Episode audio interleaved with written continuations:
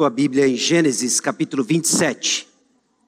Gênesis capítulo 27, nós vamos hoje do versículo 1 do capítulo 27 até o versículo 9 do capítulo 28.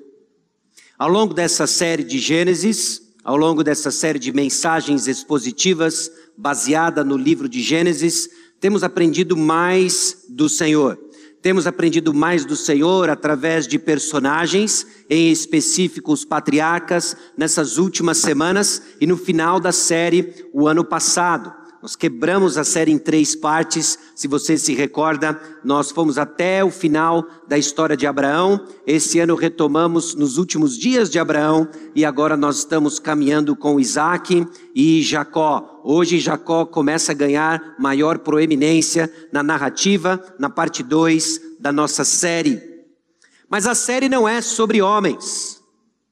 Deus comunica a sua mensagem através de homens, usando homens que escreveram o texto bíblico, também personagens cujas narrativas apontam para uma história maior, a história de redenção, a história que nós temos em Cristo Jesus. Temos visto que a própria palavra de Deus nos chama a atenção de que aquilo que foi escrito, foi escrito como exemplo, e foram escritos para nossa advertência, de nós outros sobre quem os fins dos séculos têm chegado. Ou seja, as histórias do Antigo Testamento foram deixadas também para a nossa exortação, para o nosso ensino, advertência. Então é esperado que ao lermos essas histórias tenhamos lições que nos corrigem, nos repreendem ao longo de nossa própria caminhada. Essas histórias também comunicam para nós esperança. Romanos capítulo 15, versículo 4, o apóstolo Paulo diz e declara que, a fim de que pela paciência e pela consolação das Escrituras tenhamos esperança. Ao olharmos essas narrativas todas, elas apontam para a esperança que nós desfrutamos hoje. E, obviamente, você se recorda, 2 Timóteo, capítulo 3, versículo 14 e 15. Tu, porém, permanece naquilo que aprendeste, de que foste inteirado, sabendo de quem o aprendeste, e que desde a infância sabes as sagradas letras que podem tornar-te sábio para a salvação pela fé em Cristo Jesus. Irmãos, ao olharmos para essas narrativas, nós vemos que elas nos ensinam, nos advertem, elas nos dão esperança e elas nos tornam sábios para a salvação em Cristo Jesus. Se assim nós estamos tirando lições do texto bíblico, assim nós temos aprendido mais e de forma correta da palavra de Deus. E hoje nós chegamos em Gênesis capítulo 27, versículo 1, até o capítulo 28, versículo 9. Nós vamos ver a interação de quatro personagens: Isaac, Isaú, Rebeca e Jacó. Nós vamos ver pecados distintos, reações diferentes, criando talvez uma das tramas mais envolventes e conhecidas do Antigo Testamento. É o episódio, meus irmãos, em que Jacó, junto com a sua mãe Rebeca, enganam Isaac. Nós vamos ver a trama do que facilmente seria um seriado, novela, reality de muito sucesso. Porque por alguma razão a gente fica aguçado de ver as mazelas do ser humano num laboratório. E aqui Gênesis 27 apresenta para nós uma série de tramas, uma série de enganos, manipulações que nos exortam, que nos dão esperança e que nos apontam para o nosso único meio de salvação, Jesus Cristo. O que nós vamos ver na leitura deste capítulo e parte do capítulo 28? Nós vamos ver que Isaac pede a Esaú que traga uma caça para depois abençoá-lo. A passagem de hoje começa com esse pedido de Isaac. Esaú, seu filho favorito, ele pede a Esaú, esse filho favorito, que traga uma caça e logo depois de comer a caça, irá abençoá-lo. Acontece que Rebeca, Rebeca ouve a intenção de Isaac e planeja uma intervenção com Jacó. Depois de ouvir justamente o plano e a intenção de Isaac em abençoar Esaú, canto de ouvido, ela escuta e ela faz uma intervenção repleta de manipulação, astuta, juntamente com seu filho preferido, Jacó. Jacó executa o plano de engano e Esaú passa a odiá-lo. O ódio de Esaú é tão forte que leva Rebeca mais uma vez, depois de escutar aquilo que seu filho tinha dito acerca de como ele aplacaria a raiva, o ódio que ele sente de Jacó, de querer matá-lo. Também trabalha ali com Isaac a fim de enviá-lo para longe, de preservar a sua vida, a vida de Jacó. Tristemente, ela nunca mais volta a ver seu filho Jacó. Isaac e Rebeca então enviam Jacó para longe a fim de casar com uma das filhas de Labão. Gênesis 27. Tendo-se envelhecido Isaac, já não podendo ver, porque os olhos se lhe enfraqueciam, chamou a Esaú, seu filho mais velho, e lhe disse: Meu filho, respondeu ele, que estou? Disse-lhe o pai: Estou velho e não sei o dia da minha morte. Agora, pois, toma as tuas armas, a tua aljava e o teu arco, sai ao campo e apanha para mim alguma caça. E faz-me uma comida saborosa, como eu aprecio e traze-me para que eu coma e te abençoe antes que eu morra. Rebeca esteve escutando, enquanto Isaac falava com Esaú, seu filho. E foi-se Esaú ao campo para apanhar a caça e trazê-la. Então disse Rebeca a Jacó, seu filho: Ouvi teu pai falar com Esaú, teu irmão, assim: Traze caça e faz-me uma comida saborosa, para que eu coma e te abençoe diante do Senhor antes que eu morra. Agora, pois, meu filho, atende as minhas palavras com que te ordeno. Vai ao rebanho e traz-me dois bons cabritos. Deles farei uma saborosa comida para teu pai, como ele aprecia. Levá-las a teu pai, para que a coma e te abençoe antes que morra. Disse Jacó a Rebeca, sua mãe: Esaú, meu irmão, é homem cabeludo, e eu, homem liso. Dar-se-á caso de meu pai me apalpar, e passarei a seus olhos por zombador, assim trarei sobre mim maldição e não bênção. Respondeu-lhe a mãe: Caia sobre mim essa maldição, meu filho. Atende somente o que eu te digo. Vai, trazemos. Ele foi, tomou-os e os trouxe à sua mãe, que fez uma saborosa comida como o pai dele apreciava. Depois tomou Rebeca a melhor roupa de Esaú, seu filho mais velho, roupa que tinha consigo em casa, e vestiu a Jacó, seu filho mais novo. Com a pele dos cabritos cobriu-lhe as mãos e a lisura do pescoço. Então entregou a Jacó, seu filho, a comida saborosa e o pão que havia preparado. Jacó foi a seu pai e disse: Meu pai. Ele respondeu: Fala, quem és tu, meu filho?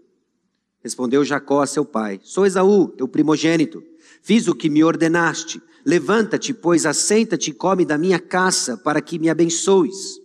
Disse Isaac a seu filho: Como é isso que a pudeste achar tão depressa, meu filho? Ele respondeu: Porque o Senhor teu Deus a mandou ao meu encontro.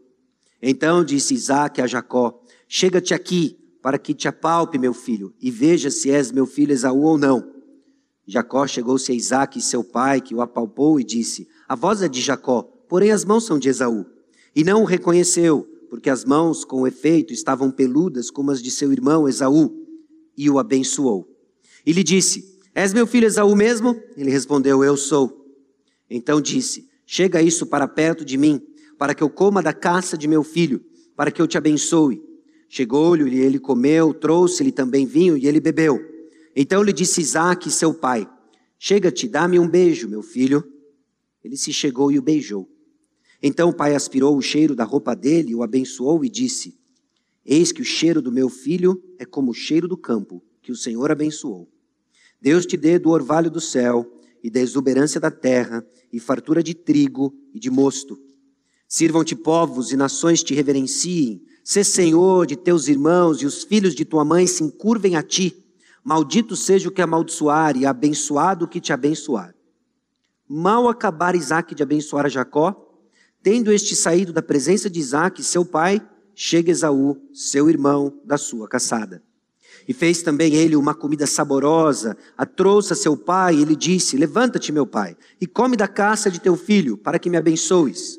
Perguntou-lhe Isaac, seu pai: Quem és tu? Sou Esaú, teu filho, o teu primogênito, respondeu.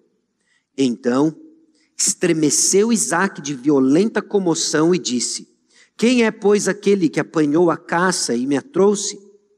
Eu comi de tudo, antes que viesses, eu o abençoei e ele será abençoado. Como ouvisse Esaú tais palavras de seu pai, bradou com profundo amargor, ele disse: Abençoa-me também a mim, meu pai. Respondeu-lhe o pai: Veio teu irmão astuciosamente e tomou a tua bênção. Disse Esaú: Não é com razão que se chama ele Jacó? Pois já duas vezes me enganou, tirou meu direito de primogenitura e agora usurpa a bênção que era minha. Disse ainda: Não reservaste, pois, bênção nenhuma para mim? Então respondeu Isaac a Esaú: Eis que o constituí em teu senhor, e todos os seus irmãos lhe dei por servos. De trigo e de mosto o apercebi. Que me será dado fazer-te agora, meu filho? Disse Esaú a teu pai: Acaso tens uma única bênção, meu pai? Abençoa-me também a mim, meu pai. E levantou Esaú a voz, chorou. Então lhe respondeu Isaac, seu pai: Longe dos lugares férteis da terra será a tua habitação, e sem orvalho que cai do alto. Viverás da tua espada e servirás a teu irmão. Quando, porém, te libertares, sacudirás o seu jugo da sua serviço. Passou Esaú a odiar a Jacó por causa da bênção com que seu pai o tinha abençoado e disse consigo: Vem próximos os dias de luto por meu pai, então matarei a Jacó, meu irmão. Chegaram aos ouvidos de Rebeca estas palavras de Esaú, seu filho mais velho. Ela, pois, mandou chamar a Jacó, seu filho mais moço, e lhe disse: Eis que Esaú, teu irmão, se consola a teu respeito, resolvendo matar-te. Agora, pois, meu filho, ouve o que te digo: retira-te para a casa de Labão, meu irmão, em Arã. Fica com ele alguns dias, até que passe o furor de teu irmão, e cesse o seu rancor contra ti, e se esqueça do que lhe fizeste. Então providenciarei e te farei regressar de lá. Porque hei de eu perder os meus dois filhos num só dia? Disse Rebeca a Isaque: Aborrecido estou da minha vida por causa das filhas de Et. Se Jacó tomar esposa dentre as filhas de Et, tais como estas, as filhas desta terra, de que me servirá a vida? Isaac chamou a Jacó e, dando-lhe a sua bênção, lhe ordenou, dizendo: Não tomarás esposa dentre as filhas de Canaã. Levanta-te, vai a Padarã, à casa de Betuel, pai de tua mãe, e toma lá por esposa uma das filhas de Labão, irmão de tua mãe. Deus Todo-Poderoso te abençoe e te faça fecundo e te multiplique para que venhas a ser uma multidão de povos. E te dê a bênção de Abraão, a ti e a tua descendência contigo, para que possuas a esta terra, das, a terra de tuas peregrinações, concedida por Deus a Abraão. Assim, despediu Isaac a Jacó, que se foi a Padã Arã, a casa de Labão, filho de Betuel, o arameu, irmão de Rebeca, mãe de Jacó e de Esaú. Vendo, pois, Esaú que Isaac abençoara Jacó e o enviara a Padã Arã para tomar de lá esposa para si, e vendo que ao abençoá-lo lhe ordenara, dizendo, não tomarás mulher dentre as filhas de Canaã, e vendo ainda que Jacó, obedecendo a teu pai e a sua mãe, fora a Padã Arã, sabedor também de que Isaac, seu pai, não via com bons olhos as filhas de Canaã, foi Esaú à casa de Ismael, e além das mulheres que já possuía, tomou por mulher a Maalate, filha de Ismael, filho de Abraão e irmã de Nebaiote. Vamos orar. Senhor, aqui estamos diante de uma história repleta de engano, manipulação, amargura, tristeza. História, Deus, de pessoas buscando por seus próprios meios o favor do Senhor. E pedimos que o Senhor nos visite com clareza de entender que o teu favor nos foi dado única e exclusivamente por causa da tua graça e recebido por fé. Que assim caminhe, ó Deus, o teu povo, que assim caminhe a Igreja Batista Maranata, não em nossa astúcia e manipulação, mas em descanso, recebendo por fé aquilo que o Senhor já nos abençoou em Cristo Jesus. Nome de Jesus que nós oramos. Amém. Irmãos, manipulação é o meio fracassado que buscamos o favor de Deus, mas é por meio da fé que nos apropriamos do favor de Deus em Jesus. A história que nós vimos agora é uma história sem herói. É uma história de quatro pessoas pecando da mesma forma, ainda que uma manifestação distinta. Nós vemos Isaac omisso, manipulando com a sua omissão. Nós vemos Esaú, um homem que despreza todo e qualquer valor espiritual, tentando ganhar na força e prejudicando aqueles que supostamente tiraram algo que ele queria. Nós vemos Rebeca manipulando nos bastidores a fim de privilegiar o seu filho favorito e vemos Jacó, essa figura mansa e pacata, vestido pela própria mãe, buscando conquistar a bênção de Deus. Nós vemos uma história de manipulação esse meio fracassado de buscar o favor de Deus, onde muitos se apropriam, onde muitos se degladiam e não alcançam, descobrem apenas cansaço de alma. E vemos o contraponto, não apresentado no texto, mas certamente na história da redenção, de que o favor de Deus, meus irmãos, é apropriado pela fé. Fé nos recursos que o Senhor nos deu em Cristo Jesus. As aplicações que agora nós tiramos, os cinco pontos em que nós vamos aplicar essa história, essa narrativa, buscando sermos repreendidos, ensinados, educados, recobrarmos a esperança nos meios dados por Deus e mais uma vez olharmos para Cristo Jesus como o único meio de salvação, como o único meio do favor de Deus.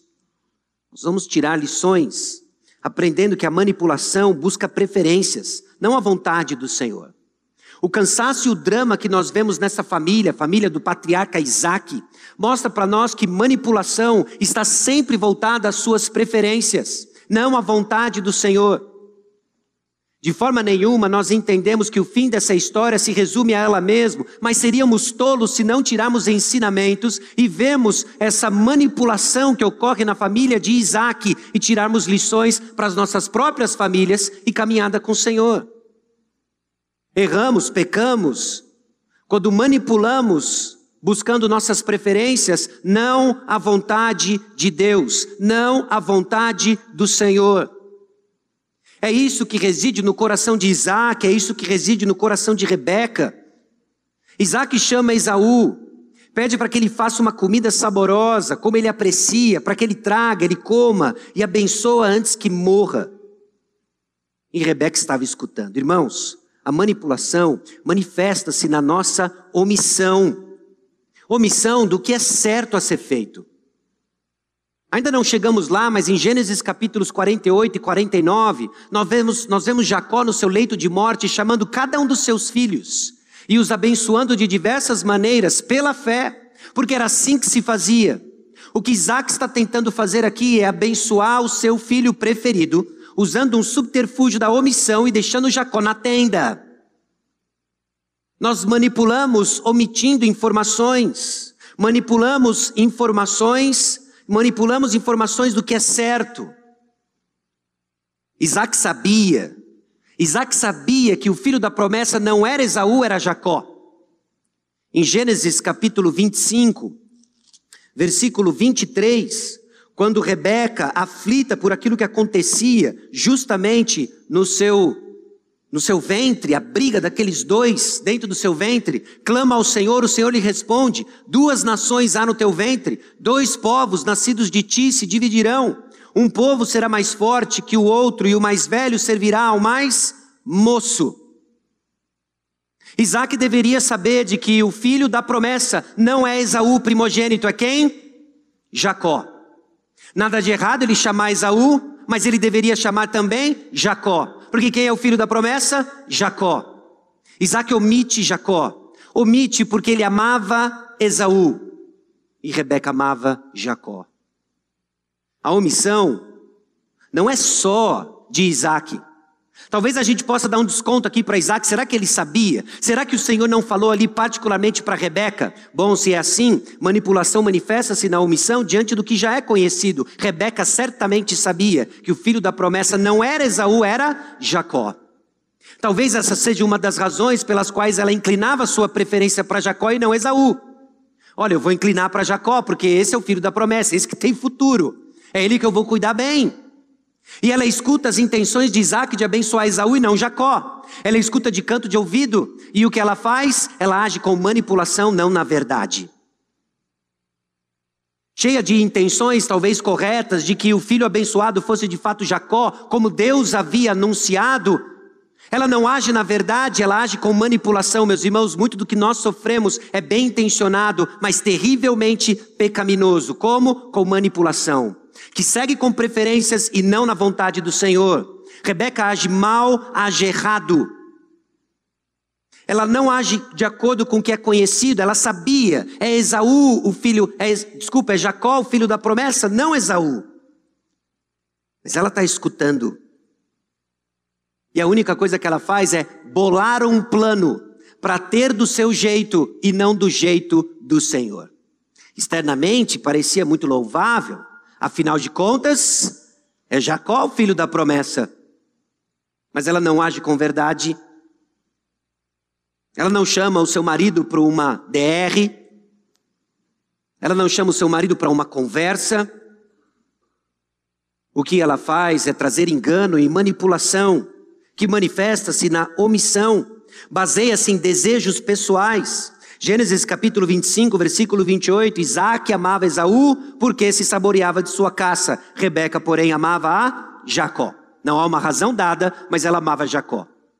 O que acontece no lado patriarca Isaac, a confusão e a triste história que acabamos de ler em Gênesis 27 e os nove primeiros capítulos de Gênesis 28, é preferência pessoal. Preferência pessoal. Manipulação manifesta-se na omissão do que é certo, do que já é conhecido e baseia-se em desejos pessoais. Não só isso, mas nós vemos que existe manipulação na própria justificativa que Isaac dá ao chamar Esaú. Estou velho e não sei o dia da minha morte. Meus irmãos, o texto não é tão claro quanto tempo depois Isaac morreu. Mais para frente nós vemos evidências de quando Isaac morreu e a sua idade, e por algumas contas nós sabemos que foi muito tempo depois desse evento. O ponto é que manipulação tem uma falsa urgência e um tempo diferente do Senhor. Quando não estamos confiando no Senhor e no agir da tua graça, da graça divina, nós temos um tempo diferente. Nós falamos bastante sobre isso hoje cedo com relação à volta de Cristo, mas isso se aplica a uma porção de coisas que você está aguardando. E quando elas não acontecem do seu jeito, nós somos tentados a manipular contra a vontade do Senhor. Nós temos medo de perder o que não podemos reter. Pare e pense e avalie. As vezes em que você tentou manipular circunstâncias, até mesmo bem motivado para que algo certo ocorresse. O medo de perder algo que você não pode reter. Esse medo revela do nosso coração incredulidade do agir do Senhor. Isaac provavelmente tem 100 anos de idade. Quando seus filhos nascem, ele tem 60 anos de idade.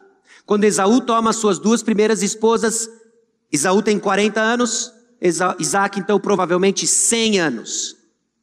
Se passaram-se alguns anos, foram poucos anos. Nós temos alguém de aproximadamente cento e tantos anos, que morreu com 180 anos. Foi um bocado de tempo depois. Mas a urgência que ele tem não é motivada pela vontade do Senhor. A urgência que ele tem é de beneficiar o seu filho favorito a quem ele amava Esaú e não Jacó. Irmãos, trocamos os pés pelas mãos, temos um senso de urgência desajustado, e isso é manifesto quando saímos das orientações da palavra de Deus, da vontade de Deus. Por quê? Porque a manipulação busca preferências, não a vontade do Senhor. Boas preferências, mas não a vontade do Senhor ao sairmos do trilho da palavra, ao sairmos do trilho de mandamentos explícitos da palavra de Deus, nós estamos manipulando resultados e não exercendo confiança no tempo de Deus. Isaac não entende isso. E Isaac olha para Esaú e fala: apesar do que foi dito para Rebeca, é Esaú que eu quero abençoar. Rebeca não entende isso. Porque apesar de saber de que Jacó era o cara, de que Jacó era sim a semente da linhagem da promessa, ela monta um plano maquiavélico, terrível. Irmã, se não fica claro durante essa mensagem, deixa eu já dizer bem claramente, e o juízo de valor sobre o plano de Rebeca. É errado, é pecado, ok? Pecado. E é interessante que a manipulação segue, e nós vemos agora na própria evidência disso, Vai ao rebanho e traz-me dois bons cabritos, deles farei uma saborosa comida para teu pai, como ele aprecia. Leva lá teu pai, para que coma e te abençoe, antes que morra. A intenção de Rebeca é boa, mas ela tem a prática errada. Muito do que nós fazemos com manipulação que passa desapercebido é disfarçado com boas intenções. Boas intenções não são suficientes. Boas intenções, seguindo as orientações da palavra de Deus, é o que Deus usa para expressar a vontade dele e nos abençoar. Boas intenções fora da palavra de Deus traz sobre nós maldição, traz sobre nós consequências desastrosas. O que, que está no coração de Rebeca, senão incredulidade?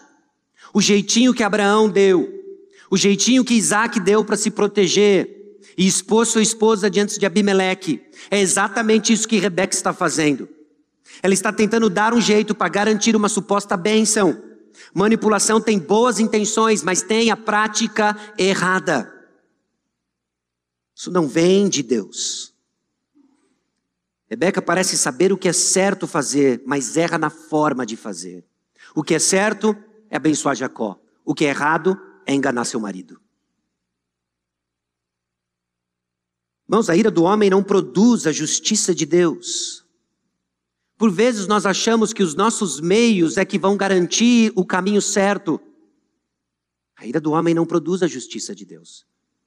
Pode ter conquistado resultados que você estava desejando, mas isso é fruto da sua manipulação e misericórdia divina, mas não é a justiça de Deus. Manipulação busca preferências, e o texto continua descrevendo Jacó. Jacó é um personagem extremamente frágil, passivo, filhinho da mamãe. Eu não sei se você notou no versículo 15, depois quando Rebeca toma a melhor roupa de Esaú, seu filho mais velho, roupa que tinha consigo em casa, vestiu a Jacó. É o que eu espero de um toddler. É o que nós esperamos no berçário maternal, não de um marmanjo de mais de 40 anos de idade, em que a mamãe prepara a refeição, a mamãe prepara o pão, a mamãe prepara as roupas, a mamãe o veste, é a mamãe o tempo todo manipulando e Jacó conivente. Não só omisso e deixando com que a manipulação role, mas acontece que ele também está premeditando o mal. Dar-se-á o caso de meu pai me apalpar e passarei a seus olhos por zombador. Jacó entende as diferenças que ele tem do seu irmão. Meu irmão, esse macho alfa, caçador, peludo, cheiro do campo. Eu, esse homem liso, cheiro de tenda. Meu pai vai sacar, ele está cego, mas ele ainda cheira, ele está cego, mas ele ainda ouve, ele está cego, mas ele ainda palpa. E ele vai me chamar, vem aqui, meu filho, vem aqui no colo do papai para eu te abençoar. E ele vai notar o que aconteceu, Esaú. Depilou-se? Virou moda em Berseba agora? Ele vai entender, ele vai sacar. Jacó está entrando e ele não está entrando tanto de gaiato, não, ele não é tão passivo assim. Porque manipulação não mede esforços em premeditar o mal completo. O que Jacó faz é tentar apagar os rastros do mal que ele sabe que ele vai fazer. Ele vai enganar o seu pai. E como eu vou fazer aqui, ó, para ninguém perceber. Deixa eu apagar os rastros aqui. Deixa eu fazer de tal maneira que todo mundo perceba que eu estou certo no esquema. Deixa eu entrar aqui onde eu quiser entrar e eu vou apagar o histórico. Deixa eu entrar aqui, mas deixa eu comunicar com fulano, cercar aqui a situação para que ele entenda que eu sou o bom moço da história. É o que Jacó está fazendo. Ele está manipulando, ele não mede esforços em premeditar o mal completo. Durante toda a narrativa, o que nós não enxergamos é arrependimento de Isaac, de Rebeca, de Esaú, nem de Jacó. É uma tragédia total. É cada um buscando o que é certo aos seus próprios olhos. A única distinção é que nós vemos Isaac, por causa de Hebreus 11, 20, que pela fé abençoa Jacó, porque o seu ponto de fé é que ele acreditava na promessa que foi dada para o seu pai e que era sua por direito divino, graça de Deus. Meus irmãos, a manipulação busca amenizar, apagar evidências. Manipulação busca lidar com consequências para preservar preferências, mas não é guiado pelo temor do Senhor. Quando buscamos apenas trabalhar e tratar consequências, para preservar aquilo que você quer, por mais legítimo que seja. Você não é guiado pelo temor do Senhor. Você tem um falso senso de justiça, manipulado pelos seus desejos, cego, manipulando coisas, mas não desfruta do temor do Senhor. Manipulação busca preferências, não a vontade do Senhor. A manipulação, ela tem um efeito bumerangue certeiro. Conhece o bumerangue, não é? Não sei se você já teve a experiência de jogar um bumerangue. O bumerangue, o bumerangue é aquela ferramenta ou esportiva ou de caça, não é? Em que você joga, ela vai e ela volta. Meus irmãos, o pecado é assim. O pecado da manipulação é assim. Nós jogamos, volta e nos acerta. E nós vemos que cada um tem a paga da sua manipulação. A primeira delas nós vemos no fato de que Jacó engana Isaac. Isaac é omisso em chamar Jacó para abençoá-lo, de acordo com a vontade de Deus. Sua omissão não arrependida, agora volta no meio da sua testa. Jacó engana Isaac. Isaac não o reconheceu porque as mãos com efeito estavam peludas com as de seu irmão Esaú e o abençoou. O engano, engano o enganador. O engano, engana o enganador. Quem engana, engana convicto de que está tirando proveito. Quem manipula, está se certificando que consegue o que quer, apenas para colher aquilo que plantou e não sabia o que era. Mais engano. Você conhece a história e sabe que não foi só Isaac que foi enganado no processo. Rebeca participa deste, dessa trama toda e teve como consequência de nunca mais ter visto o filho que tanto amava.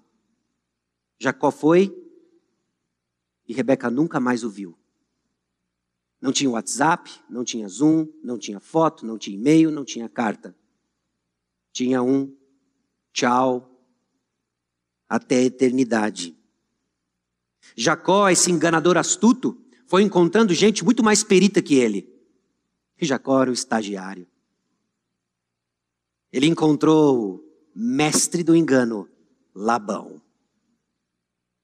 Só adiantando cenas do próximo capítulo, meus irmãos, o que nós plantamos, nós colhemos. Jacó colhe o fruto amargo do engano. Não subestime o efeito bumerangue do pecado. Ele volta e cobra uma conta alta. Para condenação, não há condenação para os que estão em Cristo Jesus, mas existem consequências. Essa manipulação tem um efeito bumerangue, e nós vemos também, justamente na insistência em que Esaú, desculpa, em que Isaac pergunta para Jacó, vestido de Esaú: Quem és tu, meu filho? Como é isso que pudeste achar tão depressa, meu filho? És meu filho Esaú mesmo. Foram dadas inúmeras oportunidades para que Jacó se arrependesse de tamanho ultraje contra o seu pai. Isaac saca que não tem algo certo. Tem alguma coisa errada nisso.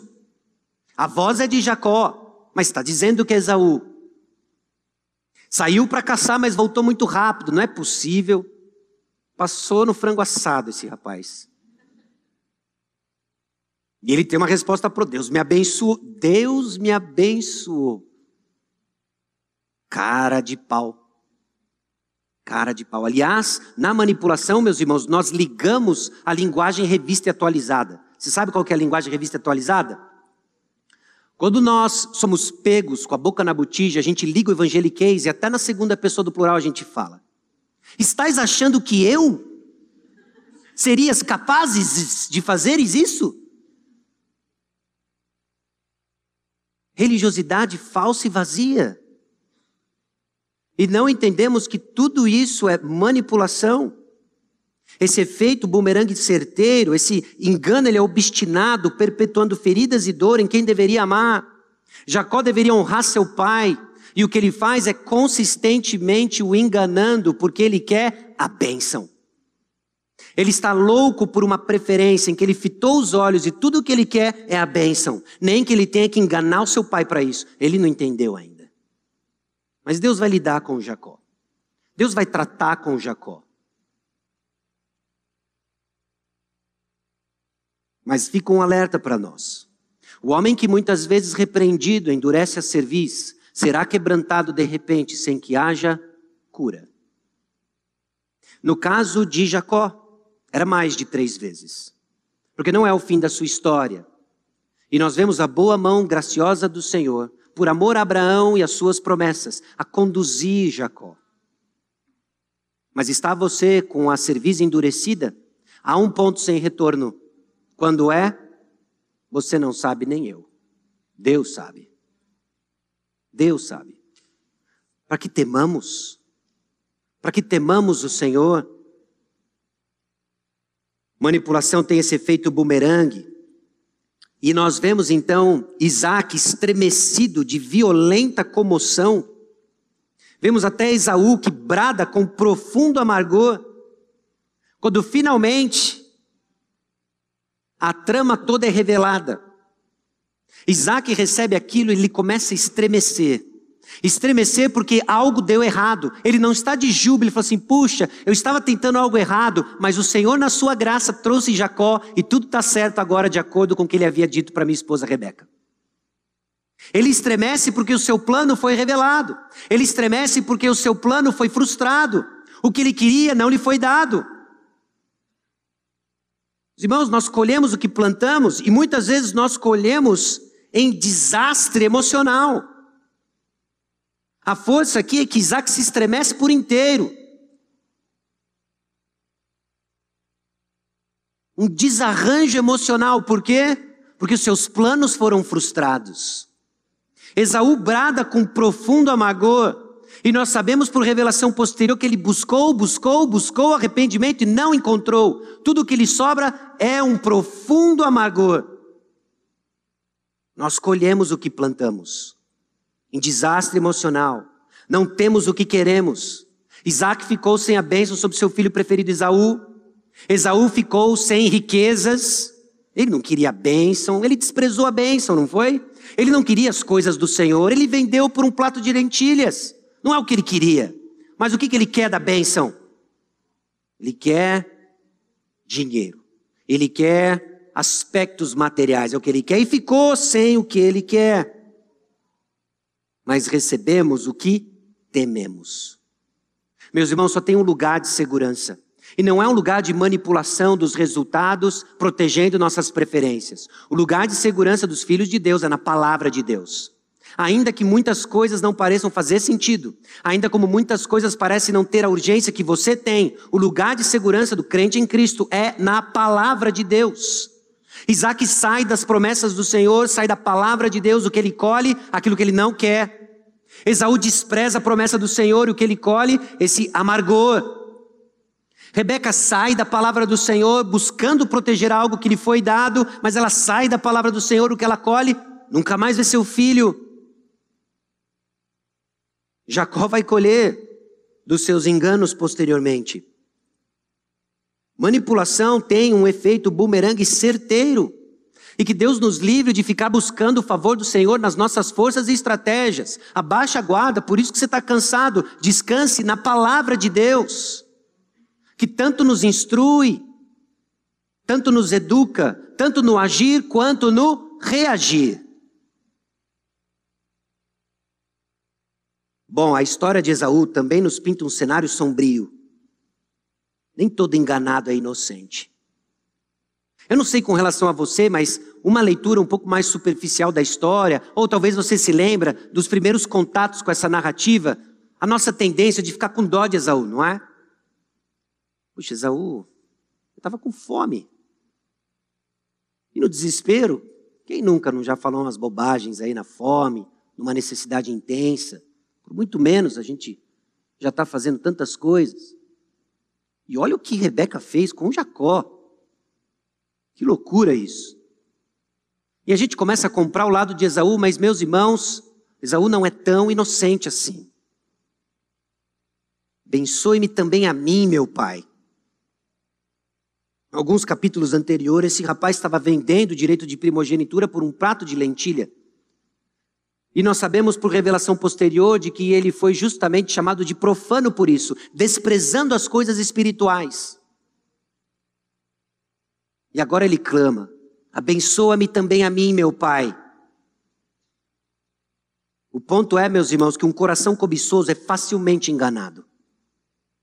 Não é tão inocente assim. Lágrimas de crocodilo. Lágrimas de crocodilo. Esaú se entristece não porque ele perdeu a bênção do Senhor, Esaú se entristece porque agora não sobrou nada material para ele. Um homem extremamente carnal e profano. E quando somos carnais e profanos, somos facilmente enganados.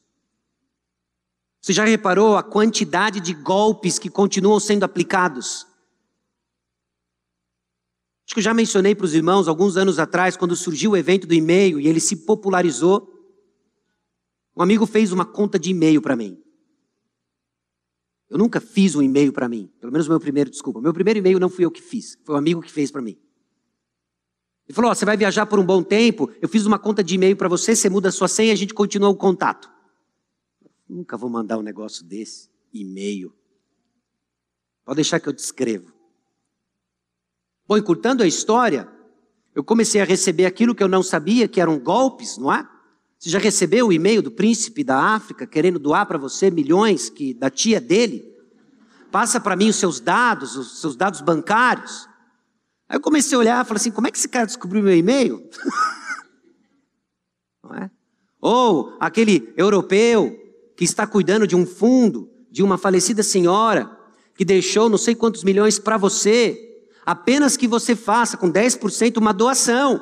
E se você fizer, o restante é seu. Aí você fica olhando o e-mail daqueles e fala assim: como é que os caras mandam isso? Porque tem gente que cai. Por quê? Porque quer ganhar milhões de grátis. Por isso que cai. Cobiça, meus irmãos, nos deixa vulnerável ao engano. E aqui o que nós vemos é justamente Esaú, cobiçoso enganado do seu irmão Jacó. Jacó fez erradíssimo. Mas por que ele caiu? Por que ele caiu? Porque ele quer mais. Porque ele tem cobiça no seu coração. Meus irmãos, não é diferente hoje.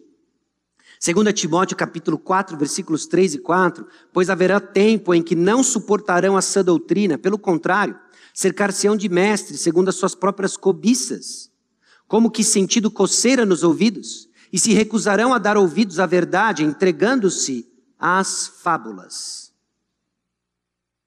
Gente que vai se cercar daquilo que quer ouvir.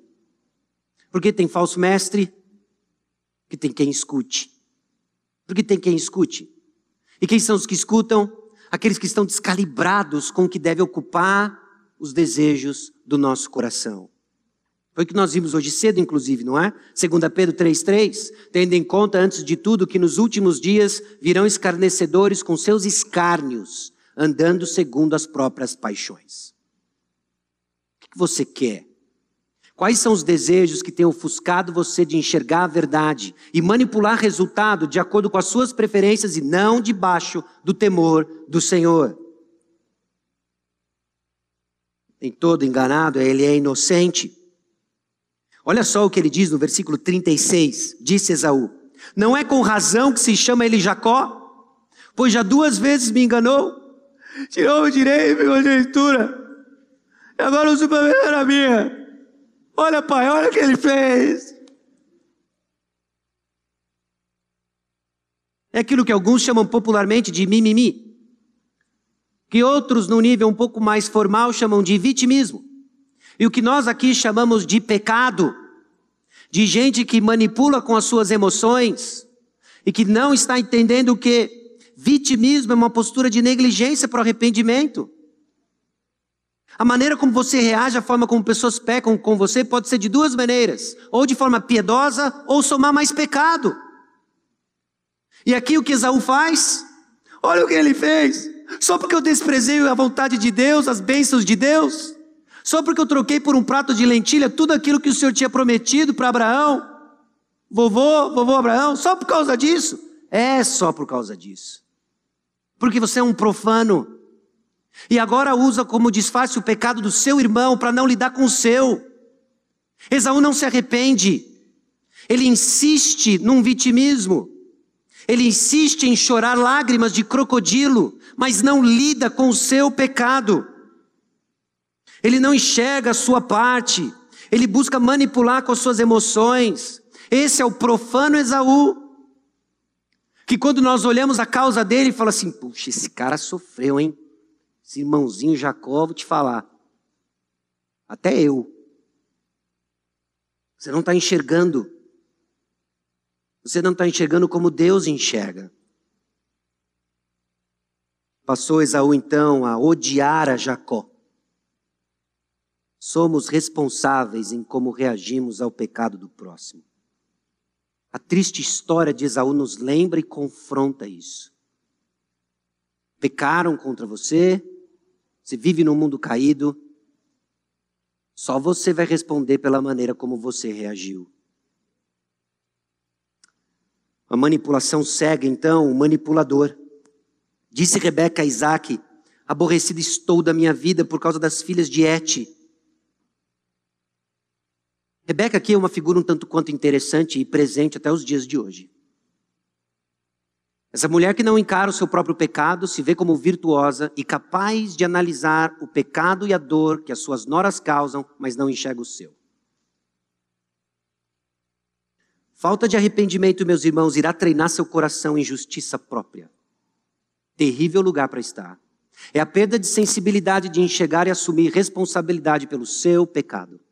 E eu vou dizer para você o que vai cultivar docilidade, bondade, o que vai dar para você e colocar você no caminho para cultivar o espírito, uh, o fruto do espírito, é arrependimento.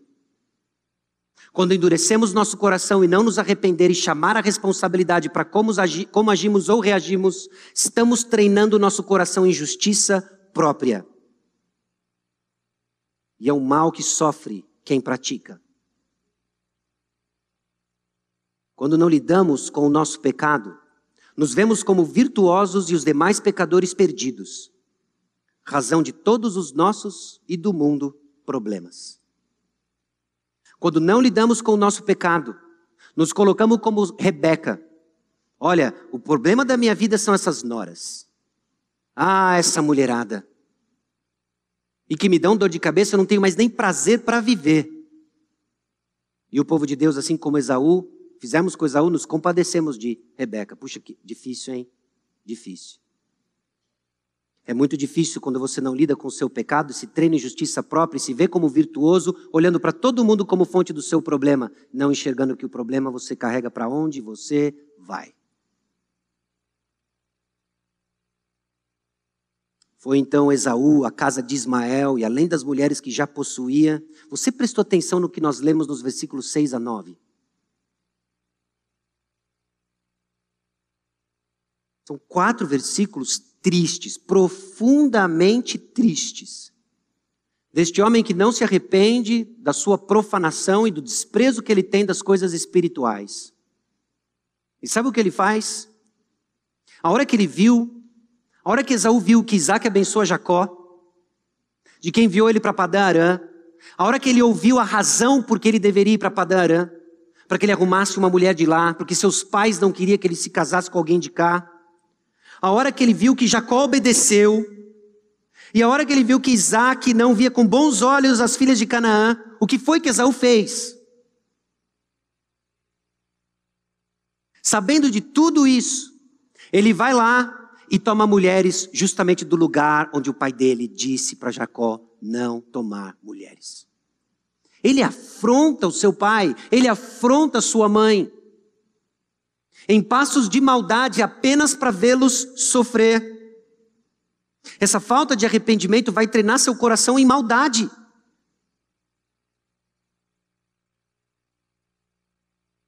Quando hesitamos em arrepender, meus irmãos, estamos treinando nosso coração em justiça própria. O próximo passo é maldade.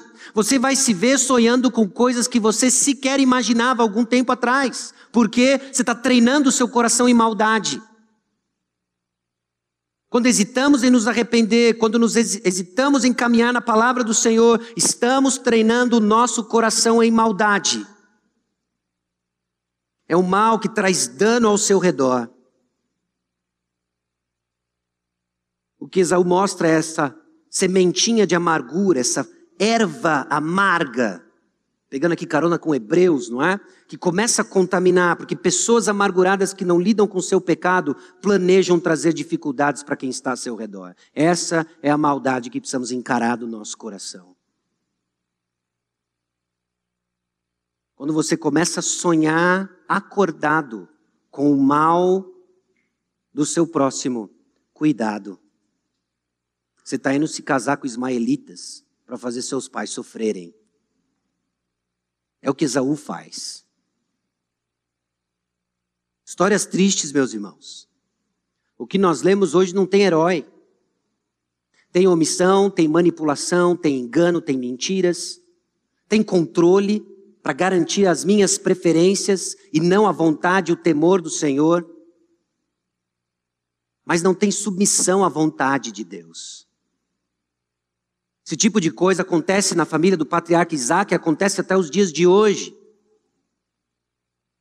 Escutamos coisas, agimos de acordo com as nossas preferências, não lidamos biblicamente, não damos os passos, estamos treinando o nosso coração em justiça própria, em maldade. Então o bumerangue volta na nossa testa, bradamos um amargor, tristeza, abençoa, Senhor, me abençoa. E não entendemos ainda o que está acontecendo. Eis o que está acontecendo. Vivemos para as nossas preferências, vivemos na nossa justiça própria e não a do Senhor. É o que está acontecendo. Mas nisso tudo, meus irmãos, o que nós vemos trabalhando nos bastidores é a boa misericórdia e graça de Deus. A graça de Deus triunfa nessa bagunça. Que loucura! Isaac querendo abençoar o filho errado. Rebeca escutando e tramando com seu filho mais novo, o engano épico do pai. Eles enganam. O irmão mais velho com ódio, ódio no coração, ao ponto de querer matar o seu irmão. Ele foge. Foge para o lugar onde seus pais mandam. E o filho mais velho, de maldade, agora se casa com mulheres que seus pais não aprovam. E a graça de Deus triunfa nessa bagunça. Gênesis 28, 3 e 4 diz o seguinte: Deus Todo-Poderoso te abençoe, te faça fecundo e te multiplique para que venhas a ser uma multidão de povos, e te dê a bênção de Abraão, a ti e a tua descendência contigo, para que possuas a terra de tuas peregrinações concedida por Deus a Abraão. Pergunto: Jacó merecia isso? Jacó merecia isso. A eleição de Jacó como a semente da promessa veio ainda no ventre de sua mãe. E apesar de tudo aquilo que ele faz, é ele que vai carregar a promessa e a bênção de Deus. Por quê? Porque a graça de Deus triunfa na bagunça. A, graça, a graça de Deus triunfa na nossa bagunça. Quando tiramos os olhos de Cristo Jesus e buscamos manipular resultados de acordo com nossas preferências e desejos, trocamos os pés pelas mãos, treinamos nosso coração em maldade, justiça própria, vem a graça de Deus e triunfa. Triunfa nos chamando ao arrependimento e nos chamando a confiar de que somos abençoados onde? Na palavra do Senhor. É lá que nós somos abençoados. É apesar de nós, o favor de Deus se manifesta unicamente por causa da sua graça. A narrativa toda tem até toques de crueldade, não é? Jacó beija Isaac para selar o seu engano. Você lembra de beijinhos de engano na palavra de Deus? Qual é o mais famoso? Judas beijou Jesus para selar sua traição. E Jesus enfrentou a traição de Judas, para que desfrutássemos da graça que nos liberta do ciclo cansativo de manipulação e corrida atrás do vento. A gente fica muito cansado tentando garantir resultados além dos nossos das nossas forças. Muito cansado. Talvez essa é a razão que a sua alma está abatida e cansada.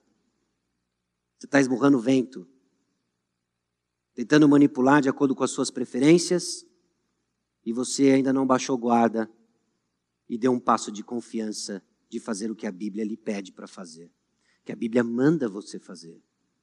Onde você está? Porque a nossa esperança é essa daqui, ó. Ora, se invocais como Pai aquele que, sem acepção de pessoas, julga segundo as obras de cada um, Portai-vos com temor durante o tempo da vossa peregrinação, sabendo que não foi mediante coisas corruptíveis, como prata ou ouro, que fostes resgatados do vosso fútil procedimento que vossos pais vos legaram, mas pelo precioso sangue, como de cordeiro sem defeito e sem mácula, o sangue de Cristo. Tem algo que quebra o ciclo de manipulação, e manipulação familiar. Sabe o que é? É o sangue de Jesus. É o sangue de Jesus. Você não é determinado pelo pecado dos seus pais, do pecado dos seus avós, dos seus bisavós, dos seus tataravós, blá, blá, blá, Adão. Não é isso que nos determina. Nós somos livres em Cristo Jesus para quebrar esse ciclo de manipulação, buscando o favor de Deus e descansar no favor de Deus que já nos foi dado pela graça. Em quem? Em Cristo Jesus. Então descanse, alma tribulada. Sai dessa novela, desse reality show que você se enfiou, desse BBB que você travou e descanse, confiando aonde? Na palavra de Deus. As coisas vão ficar muito confusas nessa peregrinação, não é? As coisas ficam confusas enquanto aguardamos a volta de Jesus Cristo. Mas só tem um lugar certo que nos liberta desse ciclo de manipulação e cansaço de alma. É na graça de Deus. Que nos liberta e nos chama a atenção. De que você não precisa ficar escutando de canto de ouvido atrás da tenda do seu marido para você saber o que fazer. De que você não precisa de informações privilegiadas para saber que passo você vai dar você não precisa ir atrás de detalhes vívidos do mal que fizeram contra você. Você precisa apenas descansar e seguir os passos em obediência à palavra de Deus para desfrutar da liberdade que Cristo já nos deu. Mas que voluntariamente nos submetemos a um peso de pecado que não dá para carregar, que nos assola e que está na hora de tirar. E quem tira? É Jesus. É Jesus quem tira. E glória a Deus por isso. Glória a Deus que nós não precisamos ficar presos nesse BBB, nessa novelinha, nessa maneira fútil do mundo pensar.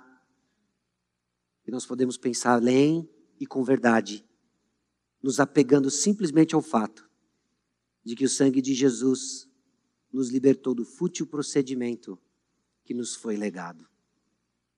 Abraão expôs sua esposa duas vezes, Abimeleque bem assim aprendeu e o fez uma vez. Isaac então tenta omitir, manipulando e quer abençoar o filho errado. Rebeca manipula ainda com um truque maior, não é? Com uma cartada maior. E tira a bênção de Esaú, coloca o seu filho Jacó. Jacó participa desse engano todo e está prestes a descobrir alguém que engana melhor que ele. Labão. E nós vemos esses homens colhendo tudo isso. E você pode desfrutar da liberdade que há em Cristo Jesus e comprada pelo precioso sangue dele. Baixe sua cabeça, vamos orar. Senhor nosso Deus e Pai, aqui chegamos diante do Senhor, reconhecendo e confessando a lambança que o pecado faz mas convictos, ó Deus, de que Jesus Cristo nos liberta, que Jesus Cristo nos educa, nos instrui e firma os nossos passos para vivermos, ó Deus, livres do pecado. Confessamos, ó Deus, que nossa comunicação por vezes é marcada por manipulação, a busca de preferências, refletindo a incredulidade em nosso coração de que o Senhor está no controle e o que o Senhor quer de nós são reações piedosas. Então trabalhe em nós, ó Deus, essa confiança. A confiança, ó Deus, de apenas decidimos reagir certo de acordo com a tua palavra. E assim colheremos, ó Deus, a paz que o Senhor já conquistou para nós. Eu peço a Deus por aqueles que, porventura, ainda estão cansados, buscando, ó Deus, de alguma forma, o favor do Senhor, impossível de ser alcançado em esforço próprio então revela-te a cada um desses. Abra os olhos para entender de que só há uma esperança, só há um caminho e é Jesus Cristo. Estamos separados em nosso pecado, separados do Senhor, mas nossa reconciliação está no nosso Salvador Jesus Cristo. E que essa certeza busque então reconciliação entre nós, Busque descanso, ó Deus, de não mais vivemos manipulando as nossas preferências, resultados, ou como achamos que tem que ser, em justiça própria, treinando o coração em maldade. Mas buscando, ó Deus, viver o fruto do Espírito, caracterizado por bondade. E é no nome de Jesus que nós oramos. Amém.